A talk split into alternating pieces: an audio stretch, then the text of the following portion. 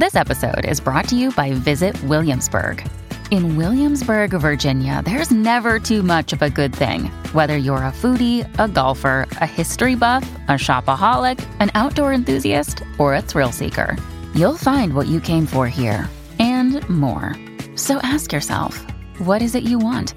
Discover Williamsburg and plan your trip at visitwilliamsburg.com. Mom deserves the best, and there's no better place to shop for Mother's Day than Whole Foods Market. They're your destination for unbeatable savings, from premium gifts to show-stopping flowers and irresistible desserts. Start by saving 33% with Prime on all body care and candles. Then get a 15-stem bunch of tulips for just $9.99 each with Prime. Round out Mom's menu with festive rosé, irresistible berry chantilly cake, and more special treats. Come celebrate Mother's Day at Whole Foods Market. Another day is here, and you're ready for it. What to wear? Check. Breakfast, lunch, and dinner? Check. Planning for what's next and how to save for it? That's where Bank of America can help. For your financial to-dos, Bank of America has experts ready to help get you closer to your goals. Get started at one of our local financial centers or 24-7 in our mobile banking app. Find a location near you at bankofamerica.com slash talk to us. What would you like the power to do? Mobile banking requires downloading the app and is only available for select devices. Message and data rates may apply. Bank of America and a member FDIC. Hola, esto es New Books Network en español. Bienvenidos a un nuevo episodio de New Books Network en español para el canal de estudios ibéricos. Les habla Santiago Foz Hernández, trabajo en la Universidad de Durham en el Reino Unido y junto a mi colega Esther Jiménez Ugalde de la Universidad de Viena eh, soy editor y coordinador de Playbéricos, presentación de libros de estudios ibéricos online, una plataforma que lleva ya dos años eh, emitiendo de forma regular. Nos pueden encontrar en eh, WordPress como Playbéricos y también en Instagram o en Twitter. Como parte de esta iniciativa, colaboramos con New Books Network en este canal de estudios ibéricos y hoy tenemos el gran placer de contar con Oscar Wash y con su nuevo libro, eh, un libro que se reedita después de 30 años, eh, La Sociedad Rosa. Y eh, voy a presentar primero a Oscar. Antes de nada, darte la bienvenida. Hola, Oscar. Hola, muy buenas. Encantado, un placer. Y bueno, voy a decir algo sobre, sobre Oscar Wash, que cualquier persona interesada en los estudios LGTBQ en, en la península ibérica estará más que familiarizado con, con su nombre pero Oscar Wash es historiador, antropólogo y profesor en la Universidad de Barcelona. Ha desarrollado la teoría social de la sexualidad en el contexto europeo, desde donde formula una alternativa sociológica a las teorías conservadoras anglosajonas. Ha escrito sobre el origen histórico de la heterosexualidad y sobre los cambios en los estilos de vida que derivan de ella. Es cronista y etnógrafo de las comunidades homogais peninsulares y tiene trabajos de referencia al respecto. Ha sido pionero en aplicar la perspectiva de género posfeminista al estudio de las masculinidades peninsulares. En sus investigaciones apuesta por la especificidad teórica de la realidad homosexual frente a las limitaciones LGTB y, queer. En estos momentos estudia las relaciones entre homofobia e identidad en el contexto del trabajo sexual entre hombres. Ha sido profesor invitado en diversas universidades americanas y europeas forma parte del GENI, el Grupo de Recerca de Género, Identidad y Diversidad, y su último libro con Olga Giovanni es Intersecciones encarnadas, contextos críticos en género, diversidad e identidad. Pues muchas gracias, Oscar, por, por haber aceptado esta invitación. Para nosotros y para mí en concreto no solo un placer, sino un honor tener esta oportunidad de hablar contigo, siendo una persona tan influyente en los estudios en los que en parte también me especializo y la verdad que eh, estoy muy emocionado de poder eh, hablar contigo sobre esta nueva edición de un libro tan importante que ha marcado eh, la disciplina de una forma tan, tan clara. Bueno, decirte que celebramos la publicación de esta nueva edición del libro y antes de adentrarnos en el contenido, me gustaría un poco hablar contigo sobre el origen de este proyecto. Un proyecto que comienza su andadura en los años 80 como una tesis de licenciatura. Se publica originalmente en un monográfico de la revista Jano de Medicina y Humanidades en 1987 y culmina en una tesis doctoral y en la publicación de la primera edición en Anagrama en 1991, que tengo aquí conmigo también. ganando además el segundo premio de ensayo de ese año. En aquella época, estudiar homosexualidad en cualquier campo en la Universidad Española y publicar estudios científicos sobre el tema sin duda era todo un desafío. Eh, ¿Nos puedes hablar un poquito, Oscar, de cómo recibieron eh, tus entonces directores de tesis esta protesta, esta propuesta, perdona, y cómo, y cómo se, desarrolló en sus comienzos? Sí, bueno, muchísimas gracias por. Es un placer estar aquí con vosotros.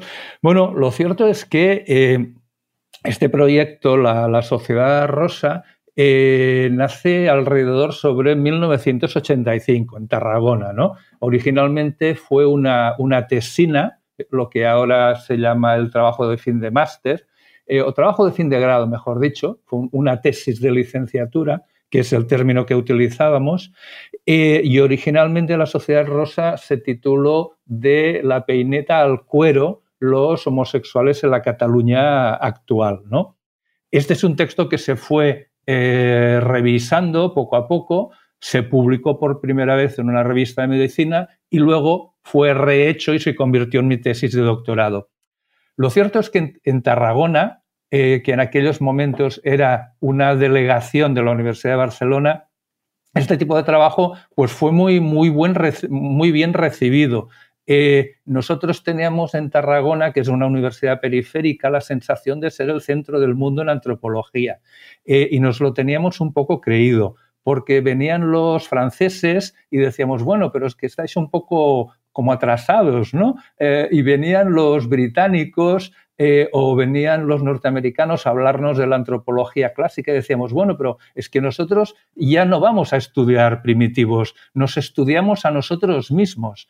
Eh, y en ese contexto de ya no hay primitivos o también no tenemos dinero para ir a estudiar primitivos, vamos a estudiar nuestras propias realidades. ¿Cuáles son nuestras propias realidades? Pues en Tarragona estudiábamos profesiones, estudiábamos manicomios, estudiábamos personas que estaban en la cárcel, estudiábamos grupos étnicos, eh, estudiábamos eh, personas con discapacidades, con lo cual estudiar, digamos, el grupo de personas homosexuales, pues eh, fue, fue bien recibido. Eh, estaba contextualizado, por decirlo de algún modo. Muy bien, muchas gracias, Oscar. Pues bueno, como explicas en, el libro, como salta a la vista leerlo, tu proyecto es interdisciplinar, pero predominantemente de carácter antropológico. Tu introducción para lectores del siglo XXI hace hincapié en el hecho de que esta aproximación a la cultura homosexual podría sorprender hoy. ¿Puedes explicarnos, por favor, en primer lugar, por qué te interesaste por la antropología como disciplina? Esto me imagino que será ir eh, muchos años eh, atrás en el tiempo, pero ¿qué te atrajo de la, de la antropología y por qué consideraste que las herramientas del campo eran las adecuadas para aproximarte a este, a este proyecto? Sí, bueno, en, esos momentos, en esa época, en los años 80 y en el caso concreto de Cataluña, de España, muchas personas estudiaban historia contemporánea un poco para entender el devenir histórico de, España como nación y como, y como Estado. ¿no? A eso hay que añadirle que en mi caso concreto yo necesitaba entenderme a mí mismo y entenderme como homosexual. Entonces, de algún modo la antropología me permitía escapar de los discursos médicos biologicistas eh, y ponerme en un contexto social en el que yo, mm, digamos, me podía explicar a mí mismo. Es decir, la antropología social me dio instrumentos para entender la sociedad, para entender la homofobia y para entenderme a mí mismo como homosexual. Eh, el trabajo de campo, en mi caso, eh, tiene una particularidad. Es decir, este libro eh, eh, no es más que la explicación de mi proceso de construcción como homosexual en el contexto de los años 80 y 90, que por cierto coincide, en el caso español, con el proceso de instauración del modelo gay en España. ¿Qué significa eso? Que de algún modo, yo que era un señor, un joven de 24 o 25 años, en 1981, eh, ese proceso coincide con la instalación con, digamos, con, la sedimentación del, modelo gay en España. Entonces yo, en realidad, explicando el modelo gay, que es lo que hago la Sociedad Rosa, de algún modo también explico mi propia biografía. Y en ese sentido, el trabajo de campo antropológico me resultó de lo más conveniente.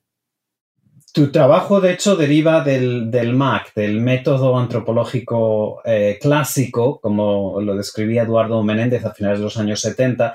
Eh, ¿Podrías explicarnos un poquito en qué consiste este método clásico y si ha quedado desfasado o si sigue de alguna forma vigente? Sí, sí, por supuesto. Mira, eh, el modelo antropológico clásico viene a afirmar que hay una cierta estabilidad en las culturas y este modelo de hacer antropología cree que esta estabilidad en las culturas puede explicarse a, personas que no formen parte de esos grupos sociales si alguien se toma la molestia de hacer de traductor cultural. Es decir, de algún modo en el modelo antropológico clásico, que en cierto sentido es el modelo cultural, eh, digamos, colonial, el antropólogo se va, se va digamos, a, a visitar a los primitivos o se va más allá del propio grupo cultural, normalmente a través de una distancia geográfica, y luego regresa y explica a su propio grupo cómo son aquellos, cómo son los otros. Claro, en este caso no había distancia, no había distancia porque yo formaba parte, formo parte del grupo,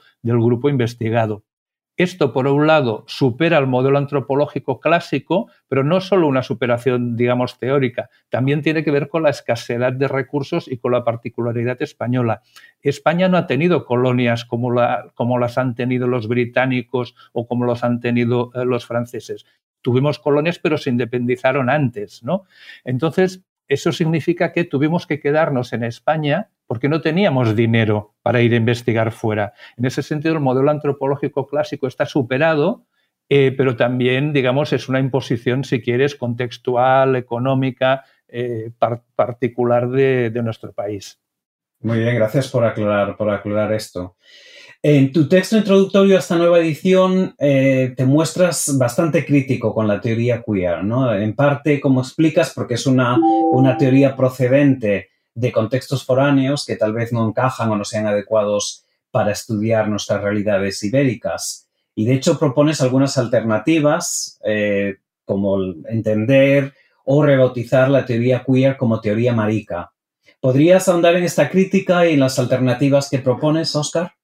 Sí, a ver, yo yo creo que lo primero que hay que hacer es contextualizar el nacimiento de la teoría queer. ¿no? La teoría queer nace en Estados Unidos, sobre todo en los países anglosajones, a, principios de los, años, de los años 90, pero nace en un contexto, que es el contexto estadounidense, donde en esos momentos los gay and lesbian studies estaban un poco digamos, atascados o estaban un poco, habían entrado en una, fase decreciente, ¿no? De letargo o, si lo preferimos, de institucionalización. El mercado intelectual norteamericano es un mercado digamos, muy competitivo a nivel de ideas. Entonces, en ese contexto, la teoría queer aparece como un revulsivo. No es exactamente lo mismo que podía pasar con el movimiento o con las reflexiones anti-gays que podían estar pasando en esos momentos también en el Reino Unido, pero sí que de alguna manera se confrontaban con, la institucionalización académica de los gays a lesbian.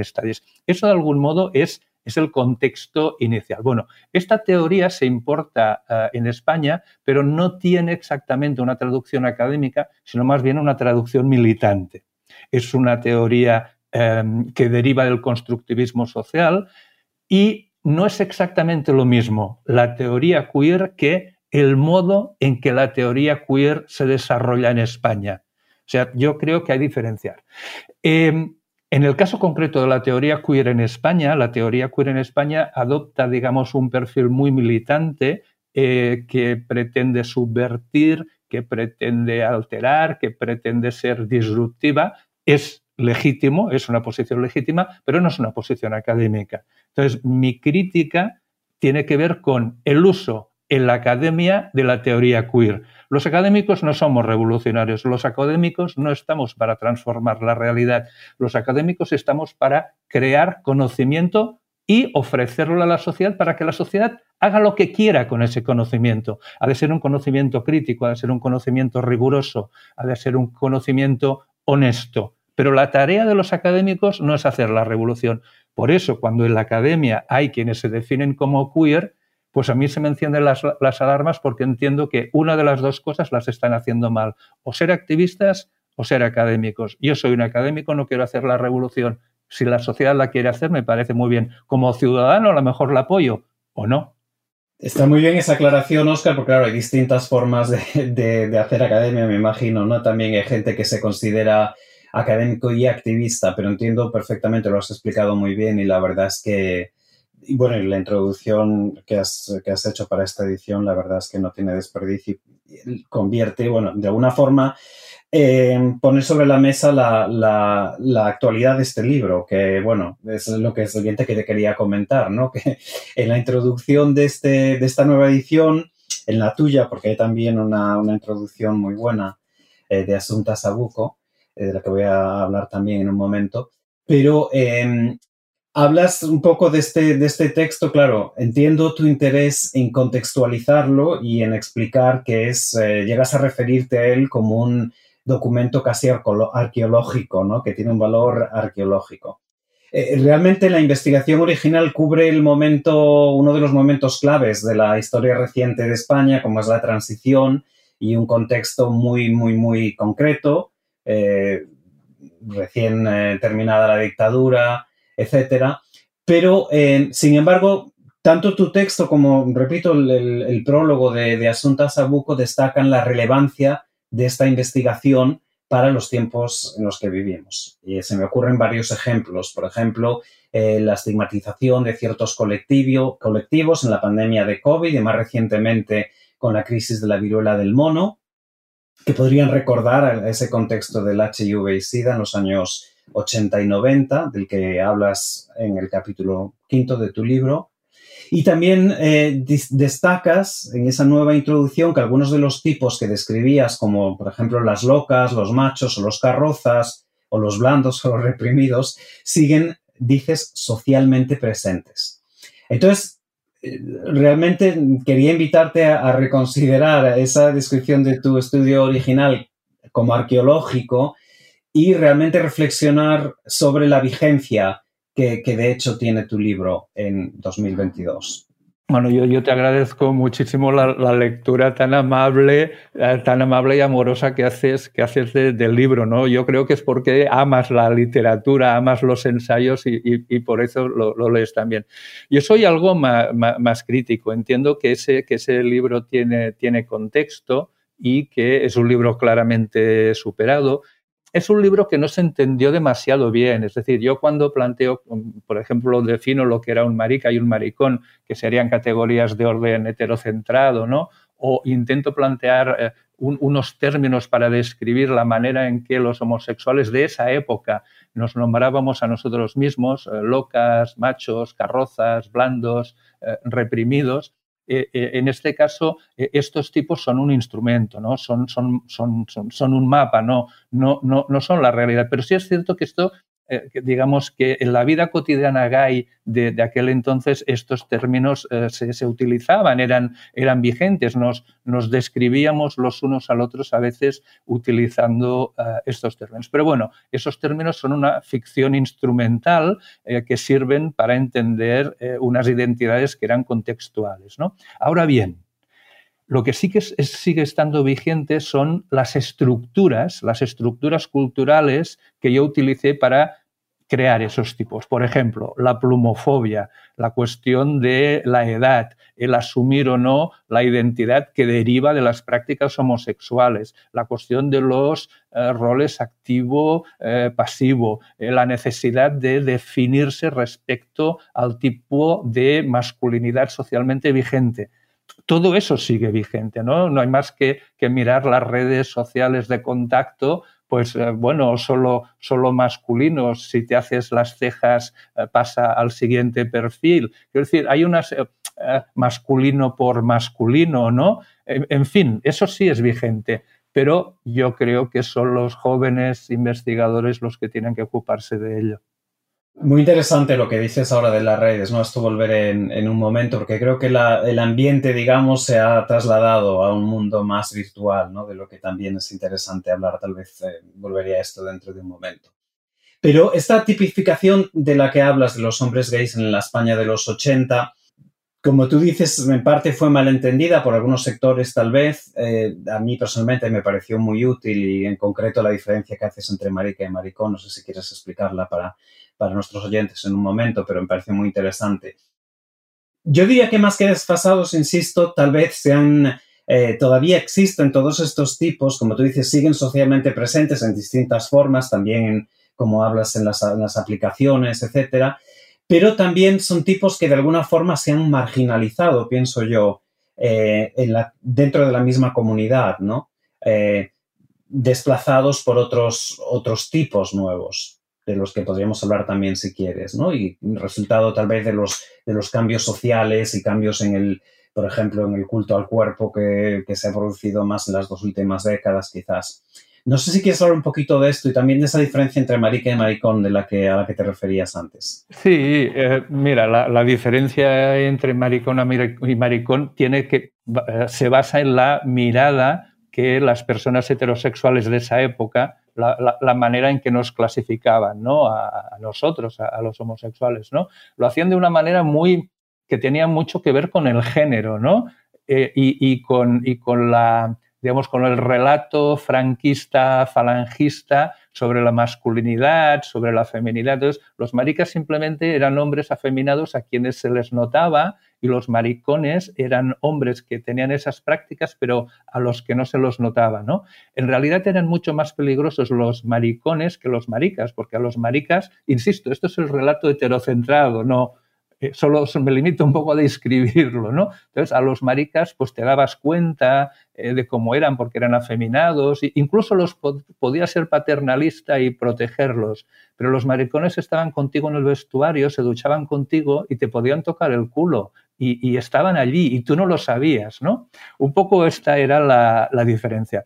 A ver, yo en realidad eh, quiero insistir, si me, si me permites, con el, con el tema de que los tipos que planteo en esa investigación tienen un carácter instrumental y que fuera de ese contexto investigador pierden, eh, pierden sentido. ¿no? Muchas gracias por, esa respuesta tan, tan detallada también de esa, de esa diferencia entre marica y maricón, que creo que sigue siendo muy, muy relevante a día de hoy, porque bueno, está un poco el, se, mezcla con muchos otros temas de los que la gente habla ahora, también relacionados con el género, como tú dices, que, bueno, eso sería tal vez eh, para otra conversación.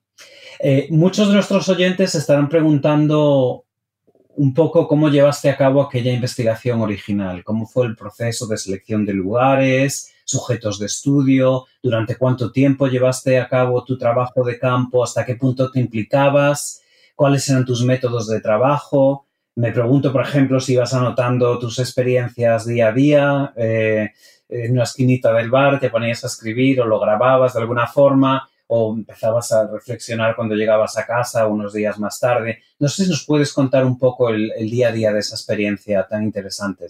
Eh, en, realidad sí, sí, que, sí que puedo contarlo, pero no sé si debo. Mm, ya te, digo, digo por qué. Porque explicarlo implica una cierta frivolización de lo que es el trabajo de campo. ¿no? Es decir, el trabajo de campo en antropología se ha construido como una estructura mítica que implica desplazarse, pero que también implica un conjunto de transformaciones personales. ¿no? Eh, en mi, caso, esta investigación fue una investigación muy, muy artesanal. Eh, duró, yo creo que en, como 10 años, ¿no? Yo creo que esto empezó en 1985 y se acabó 10 años después, porque incluso después de publicarse como La Sociedad Rosa eh, hubo, otras, hubo otras publicaciones, ¿no? Claro, el trabajo de campo en la antropología siempre, siempre se alarga. Los métodos no fueron previstos, es decir, en realidad en el trabajo de campo tienes que buscar interlocutores, tienes que buscar escenarios, eh, tienes eh, que eh, hacer grupos de discusión, pero todo eso me lo iba encontrando en mi vida cotidiana. es decir, cuando yo estaba sentado en Sitges viendo pasar a, a, otros gays paseando, la gente que estaba conmigo decían, oye, ¿este entiende? Y el que estaba al lado contestaba, bueno, está casado, pero conmigo se lo montó en la playa. Entonces, claro, es un tipo de investigación que cuando yo lo explico, dice, bueno, pero parece un poco frívolo. No, en realidad es lo que hay que hacer, tener un grupo de discusión, tener una entrevista, acudir a los escenarios, solo que en esos escenarios, en esas entrevistas y en esos grupos de discusión, pues yo me lo pasaba muy bien y formaba parte de ese grupo social. Sí, efectivamente, llevaba un diario de campo, Pero muy a menudo la antropología del diario de campo es una especie de lugar donde las personas se deprimen mucho y dicen, nunca seré un antropólogo, me sale muy mal, nunca acabaré la tesis. En este caso yo escribía otras cosas y era casi un diario personal, pero de, de éxitos, donde apuntaba los números de teléfono que me habían dado, antes de que existiera lo que existe hoy, nos daban el número de teléfono y teníamos que llamar a los amantes en su casa y nos cogía el teléfono su madre. Era una cosa muy curiosa para los millennials, hay que explicárselo, y a los centennials también. Muy interesante, muy, la verdad, muy gracioso. Y de hecho me, recuerdas de algo que me he dejado en el tintero que pensaba preguntarte. Y es precisamente, eh, bueno, esto es una observación personal, pero desde mi punto de vista, dentro del rigor de tu, de tu investigación indiscutible, y esto un poco es lo que estás eh, comentando ahora, yo identifico un cierto cariño hacia estos personajes, ¿no? casi hacia todos ellos. De alguna forma, mm, bueno, pues sí, hay el, el análisis, digamos, más científico, que requiere, como tú dices, una cierta distancia también, pero me, llama la atención y bueno, yo creo que un poco como lector también le coges cariño a estos personajes, vamos a llamar a estos tipos, algunos de los cuales leemos ahora con cierta nostalgia incluso. No sé si, quieres comentar algo de esto.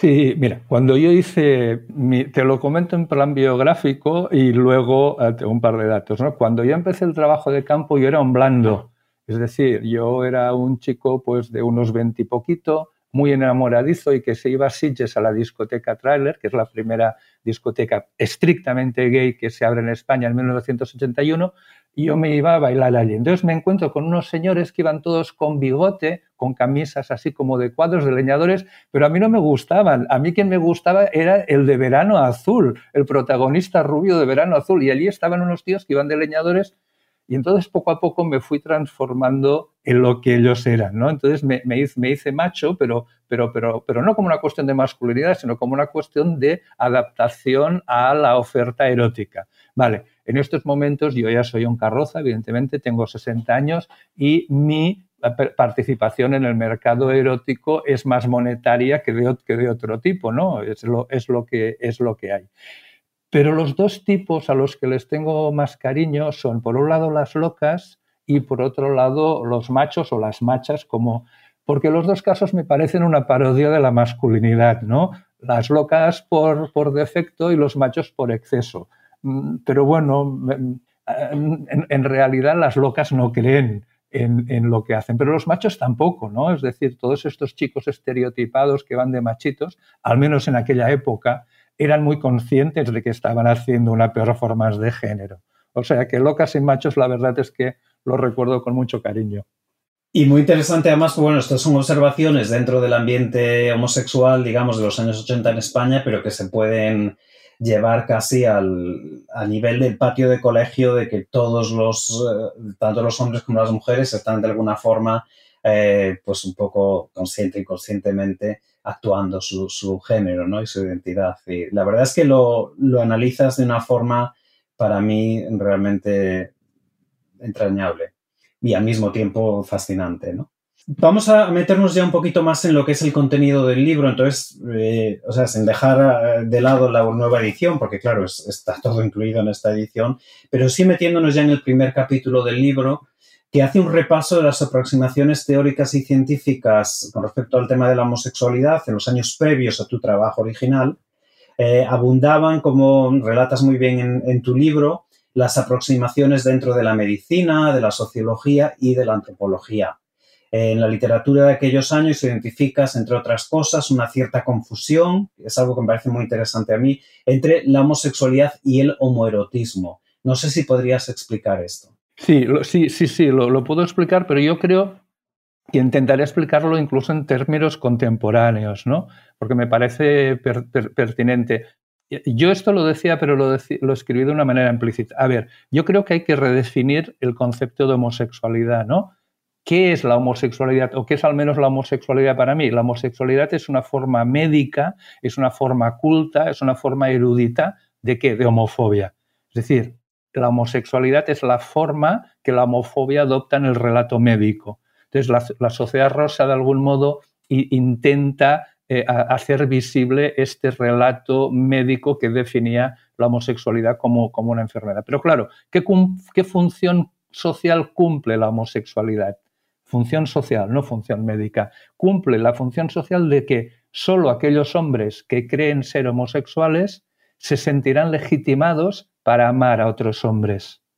Y en cierto sentido, la categoría gay cumple la misma función social. Solo aquellos hombres que se definen, que se aceptan, que son aceptados como gays, se sentirán para legitimados para amar en la forma que quieran, incluso sexualmente o no, se sentirán legitimados para amar a otros hombres. En ese sentido, al menos ese es mi criterio, muy discutido y muy discutible, por supuesto, la función social de la identidad gay y la función social del relato médico sobre homosexualidad sería la misma, limitar el amor entre varones solo a aquellos que se definen o como homosexuales o como gays.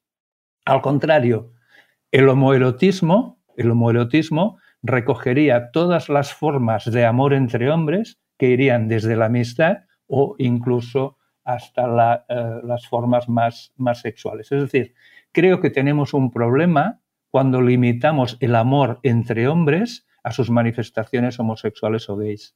Hey, it's Ryan Reynolds and I'm here with Keith, co-star of my upcoming film If, only in theaters May 17th. Do you want to tell people the big news? All right, I'll do it. Sign up now and you'll get unlimited for $15 a month in six months of Paramount Plus Essential Plan on us. Mintmobile.com slash switch. Upfront payment of $45 equivalent to $15 per month. Unlimited over 40 gigabytes per month. Face lower speeds. Videos at 480p. Active Mint customers by 531.24 get six months of Paramount Plus Essential Plan. Auto renews after six months. Offer ends May 31st, 2024. Separate Paramount Plus registration required. Terms and conditions apply if rated PG.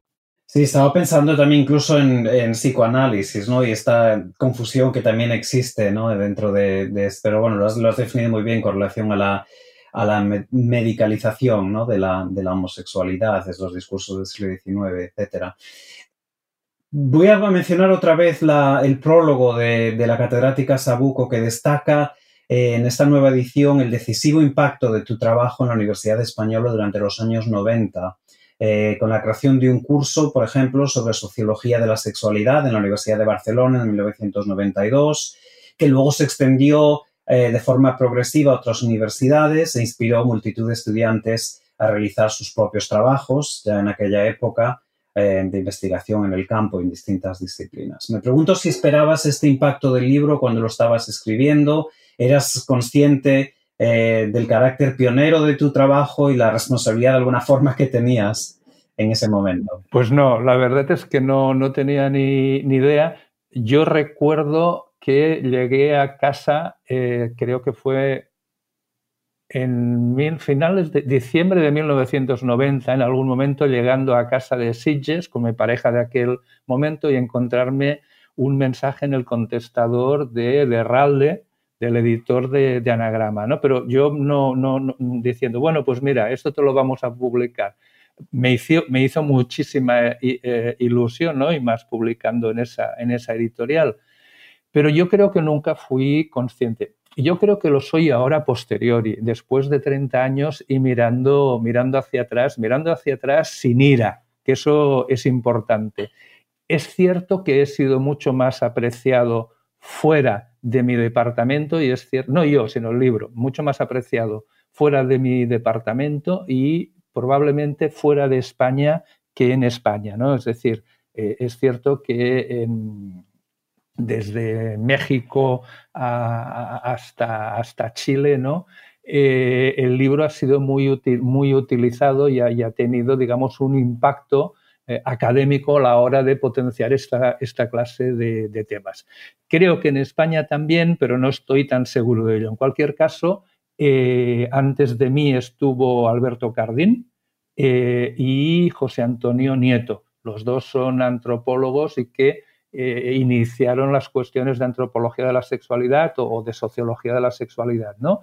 Y en estos momentos hay muchos jóvenes mejores que yo eh, muy bien formados. No voy a citar a ninguno porque muchos son amigos y si me olvido alguno eh, me matan. Pero, pero bueno, yo creo que los estudios sociológicos, antropológicos sobre la sexualidad o la homosexualidad en España tienen unos herederos muy dignos, muy bien formados y que vamos, yo ya estoy eh, retirándome y jubilándome. Bueno, dice mucho a tu favor todo lo que acabas de, decir, ¿no? Todo el reconocimiento a otros eh, trabajos, tanto anteriores al tuyo como posteriores. Y la verdad es que para mí eso reafirma más la, importancia eh, y la legitimidad de tu, de tu trabajo, ¿no? Que realmente sí fue muy influyente. Yo también hablo desde un contexto anglosajón en el que, bueno, pues cuando vine aquí a estudiar mi, mi máster y luego mi doctorado, eh, desde luego que era uno de los primeros libros que existía en español sobre el tema y uno de los más recomendados. Tu introducción a esta, esta edición denota un cierto interés en aclarar, eh, por una parte, que el libro no tiene orígenes ni ambiciones activistas, como has dicho ya antes, y por otro, que no es un ensayo sobre la diversidad sexual, sino sobre el deseo, eh, que el énfasis está en la desviación, no en la diversidad sexual. De alguna forma, estas afirmaciones parecen responder a los debates predominantes tanto en la sociedad como en los discursos académicos eh, en la actualidad. Y no sé si crees que tu trabajo es eh, compatible con dichos discursos. No sé cómo, cómo ves tú, de alguna forma, tu punto de vista encajando en, estos debates más actuales. A ver, yo, yo, yo, creo que hay debates que se hacen deprisa y corriendo y sin pararse a reflexionar y sin haber leído a los antepasados. ¿no? Yo creo que es importante leer los antepasados tenemos 150 años de teoría social. Es verdad que existe Judith Butler y Gender Trouble, pero hay muchas cosas más antes de Judith Butler. Entonces, de repente parece como si la vida empezara con Judith Butler. No. Quiero decir, hay muchas, mm, hay una tradición que debe ser recuperada, reivindicada, defendida y utilizada. Pongo un ejemplo. Está la cuestión de las sexualidades no normativas. Continuamente eh, incluso en la academia y también en la militancia se habla de sexualidades no normativas. Bueno, es, un absurdo. No existen sexualidades normativas, porque la sexualidad precisamente es un marco normativo para regular el deseo. ¿no? Esto, esto es, es, es, un ejemplo. ¿Qué es lo que sucede? Que los europeos estamos, de algún modo, importando debates que no tienen demasiado que ver con nosotros, ¿no? Debates en torno a la identidad, debates en torno al comunitarismo. Yo creo que los europeos tenemos nuestras propias preguntas, tenemos nuestras propias dudas y quizás no tenemos que importar otros marcos teóricos o digamos otras reflexiones que no tienen demasiado sentido en nuestras, en nuestras eh, sociedades. ¿no? Em, entonces, bienvenidos sean los debates, eh, son necesarios, pero lo que no podemos es hacer trampas. Eh, ¿Por qué defiendo eh, el concepto de desviación social? Porque sí, ahora no, porque los, homosexuales ya, ya, somos mainstream, ¿no? ya somos centrales, pero hasta hace poco éramos unos desviados. Habían unas normas que eran la, la heterosexualidad y nosotros nos desviábamos. El término desviación es neutro, es decir, es un uso técnico. Em, hay unas normas y quienes se apartan de ellas son unos desviados. No, sucede nada, no, no. Entonces yo creo que necesitamos un poco recuperar la técnica eh, porque la excesiva politización terminológica no nos deja pensar con claridad, o al menos esa es mi posición. Muy bien, muchas gracias. Em, quiero seguir un poco ah, hablando del contenido central del libro y bueno, una de las distinciones principales que haces, que ocupan tus capítulos centrales de alguna forma, el 3 y 4, es la, distinción, la distinción entre el modelo pre-gay del franquismo y el modelo gay de la transición.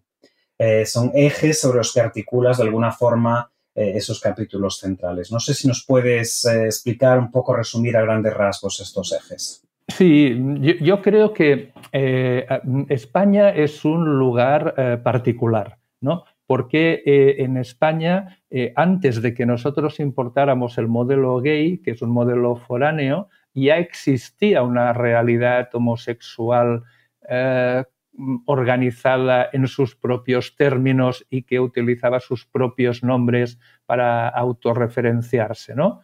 Entonces, yo no sé si en otros, desde luego los países anglosajones no, porque es donde nace, digamos, el modelo, el modelo gay. Entonces, yo no, no conozco exactamente cuáles serían los nombres usados para explicarse a sí mismos qué había antes de eso.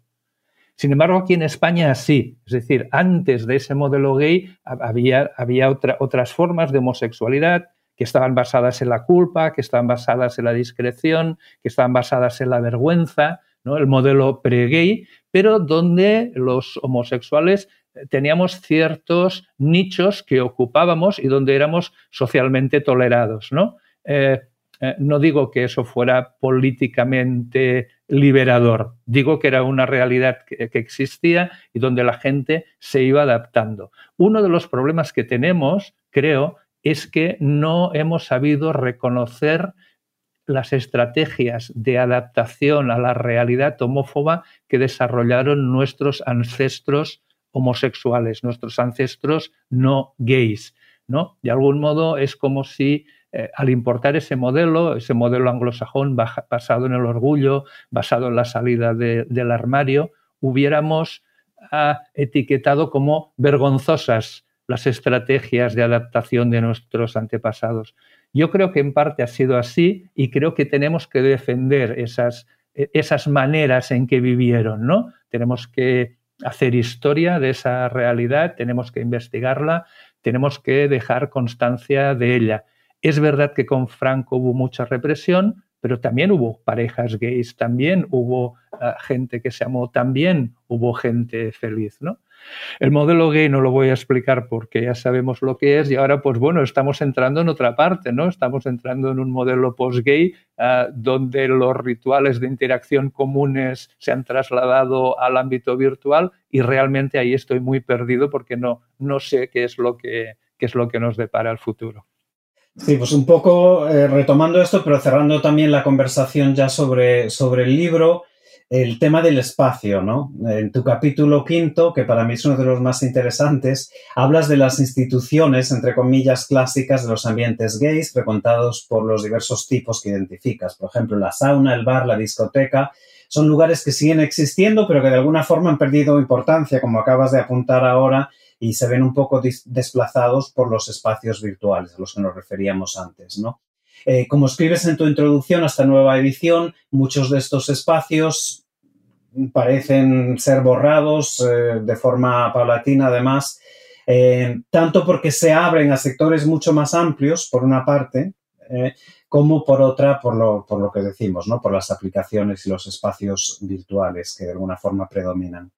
Eh, me pregunto cómo valoras este cambio desde tu punto de vista eh, y también la transformación eh, de estos lugares que tal vez pueda llevar a su desaparición.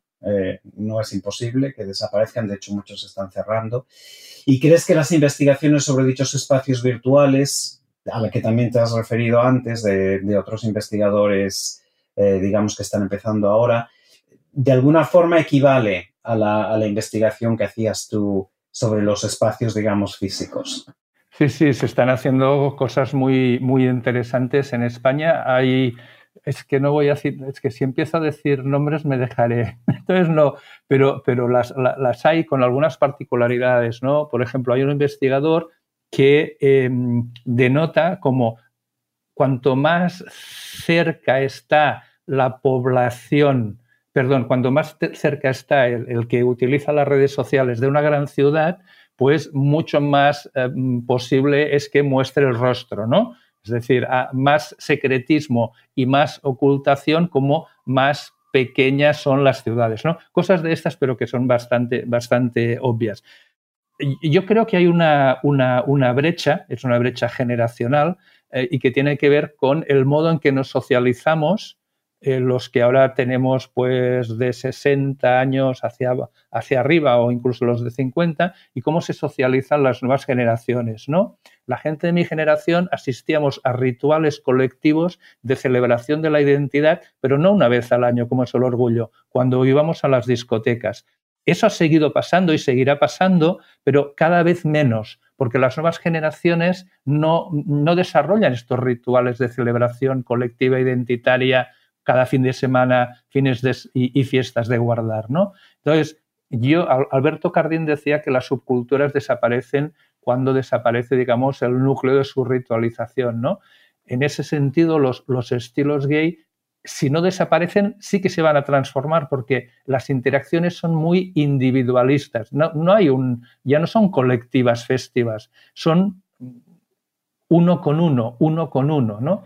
Entonces realmente eh, hay que investigarlo, eh, se está investigando, pero claro, es un proceso que está cambiando mucho porque las tecnologías cambian también muy, muy deprisa. en perspectiva histórica de cuando estábamos en el ordenador eh, desde casa intentando ligar con, con alguien, ¿no? y en estos momentos lo podemos hacer ya desde el móvil, parece que no, pero, pero ha sido una, una, una, una evolución, ¿no?